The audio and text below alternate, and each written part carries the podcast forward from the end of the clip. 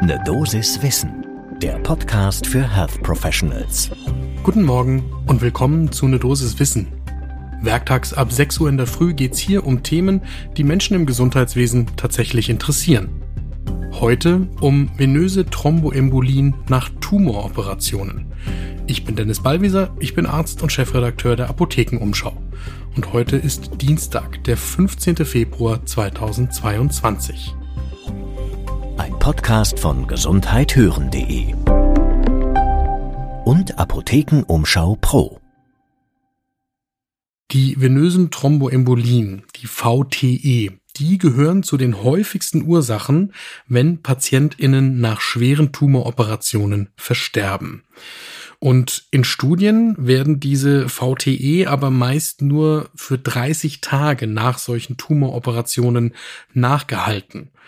Deswegen haben jetzt US-amerikanische und pakistanische Forschende Daten von PatientInnen bis zu sechs Monate nach solchen Operationen nachuntersucht und versucht, das spezifische Wiederaufnahmerisiko abhängig von der jeweiligen Tumoroperation zu analysieren. Diese Studie in JAMA Surgery, die lohnt einen Blick zum ersten Kaffee des Tages. In der Allgemeinbevölkerung, da liegt das Risiko für eine Venenthrombose bei gerade mal 0,1 Prozent pro Jahr. Aber natürlich, wenn es eine Operation, gerade eine Tumoroperation oder auch Traumata gibt, dann wird das Risiko erhöht. Das kennen alle, die schon mal in der Klinik gearbeitet haben und mitbekommen haben, dass PatientInnen großzügig rund um die Operation antikoaguliert werden.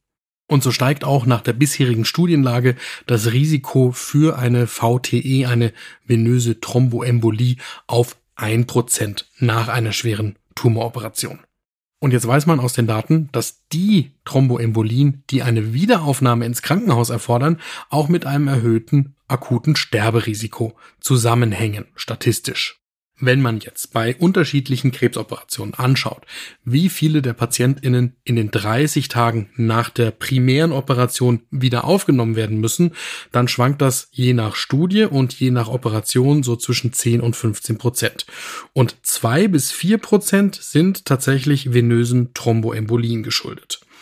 Deswegen haben jetzt Nabil Safar und KollegInnen von der University of Wisconsin genau danach gesucht, nämlich wie viele PatientInnen werden denn nach den Operationen wieder aufgenommen und wie ist der Zusammenhang mit den venösen Thromboembolien.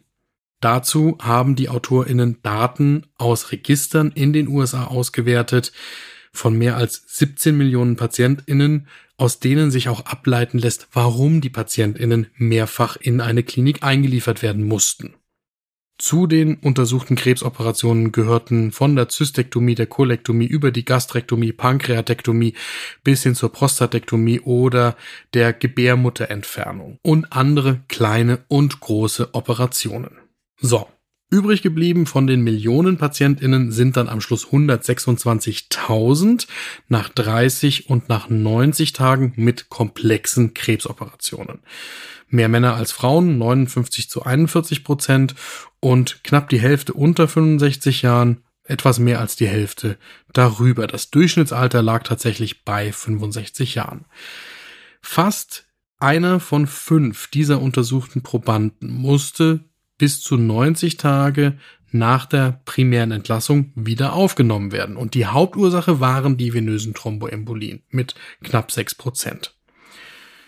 Und während das innerhalb der ersten 30 Tage nur etwas mehr als ein halbes Prozent war, war es innerhalb der 90 Tage dann mehr als ein Prozent, die wieder aufgenommen werden mussten. Am häufigsten übrigens nach Zystektomien, Pankreatektomien oder Ösophagotomien.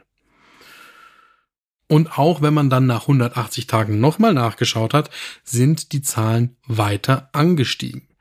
Der Spitzenreiter bei den Operationen auch dann wieder die Zystektomie, gefolgt von der Pankreatektomie. Das heißt, und das schließen auch die Autoren daraus, dass abhängig von der Primäroperation und damit vom Tumor auch die Rehospitalisierungsraten deutlich schwanken. Unterm Strich schließt der Hauptstudienautor Nabil Safar, dass die venöse Thromboembolie natürlich eine potenziell vermeidbare Komplikation ist, der mehr Aufmerksamkeit geschenkt werden sollte, Das verwundert jetzt wie bei vielen Veröffentlichungen erst einmal nicht. Und deswegen jetzt ein Blick in die deutsche Leitlinie. Wir haben eine S3-Leitlinie zur Prophylaxe der venösen Thromboembolie. Und da steht bei der Chirurgie als Expertenkonsens drin, PatientInnen mit onkologischen Eingriffen sollen eine verlängerte VTE-Prophylaxe für vier Wochen erhalten. Die Leitlinie, die ist 2015 geschrieben worden. Das heißt, die ist im Moment eigentlich abgelaufen, aber wir warten auf die nächste Leitlinie, deswegen gilt sie noch fort. Und eine der Hauptautorinnen, Sylvia Haas, sagt uns, voraussichtlich wird sich da auch nichts ändern.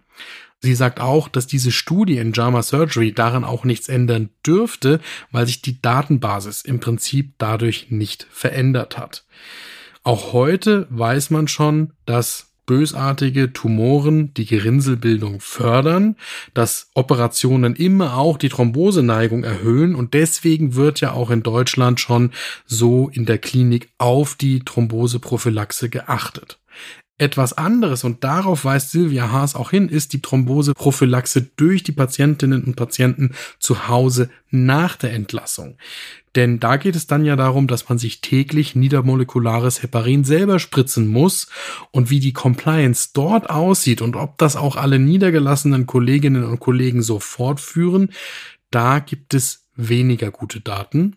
Silvia Haas sagt uns, bei 100 Prozent sind wir bei der Umsetzung sicher nicht. Und insofern, bevor man über eine Verschärfung oder Verlängerung der Thromboseprophylaxe über vier Wochen hinaus spricht, sollte man vielleicht erst einmal Daten schaffen zur Compliance nach der Entlassung aus der Klinik und der Frage, wie man diese Compliance erhöhen kann.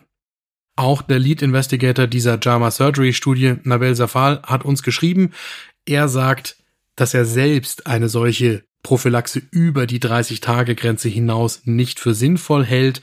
Stattdessen sagt er, man sollte einmal hinschauen, welche PatientInnen nach welchen Operationen vielleicht von einer solchen verlängerten Prophylaxe profitieren würden und die dann gezielt behandeln. Und das klingt nach einem guten Vorschlag.